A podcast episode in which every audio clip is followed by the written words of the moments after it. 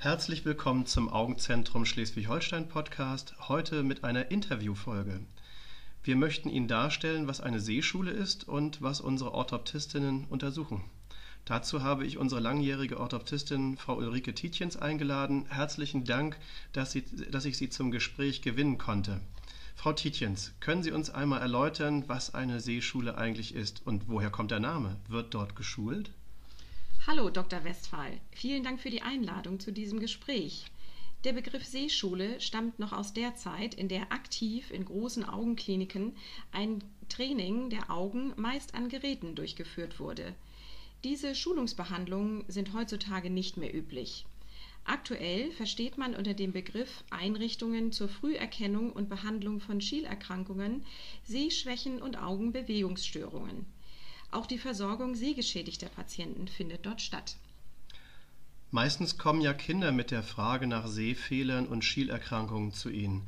In welchem Alter sollten Kinder erstmalig untersucht werden? Vorsorglich sollte jedes Kind spätestens im zweiten Lebensjahr in einer Augenarztpraxis mit Sehschule vorgestellt werden. Bei familiären Vorbelastungen oder Auffälligkeiten ist eine frühestmögliche Untersuchung empfehlenswert, um spätere Einschränkungen des Sehvorgangs zu vermeiden. Wie gehen Sie vor? Je nach Beschwerden, Vorbefund und Alter des Patienten werden vor allem Augenstellung und Augenbeweglichkeit, Sehleistung und Brechkraft und die Qualität des beidäugigen Sehens untersucht. Daraus werden die weitere Vorgehensweise und die Behandlungsstrategie abgeleitet und mit den Eltern besprochen. Was macht man, wenn bei einem Kind ein Auge schlechter sieht? Zunächst erfolgt immer die Versorgung mit einer Brille, sofern erforderlich. Sollte trotz Brille eine einseitige Sehschärfenminderung bestehen bleiben, wird in der Regel zu einer Zuklebebehandlung, auch Okklusion genannt, geraten. Hierfür stehen verschiedene Hilfsmittel zur Verfügung.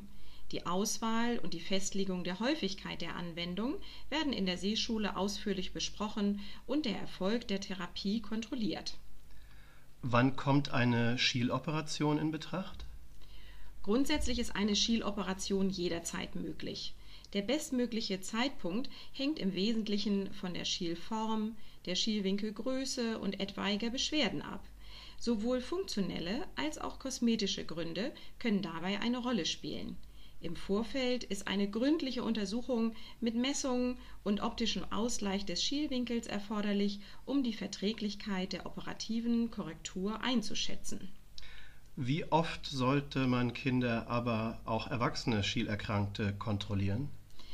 Zu Beginn einer Okklusionstherapie ist in Abhängigkeit von dem Alter des Kindes und der Schwere der Sehminderung eine Kontrolle nach sechs bis zwölf Wochen sinnvoll.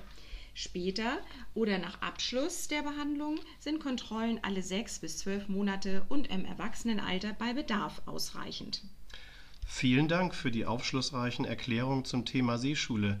Ich denke, man hat einen guten Eindruck von der Wichtigkeit der Arbeit einer Orthoptistin und der gemeinschaftlichen Aufdeckung von kindlichen, aber auch Schielerkrankungen und Sehstörungen bei Erwachsenen durch die Kooperation von Augenarzt und Orthoptistin gewonnen.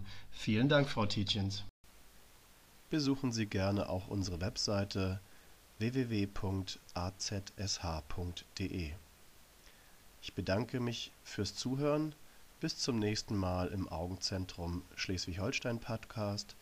Ihr Dr. Westphal.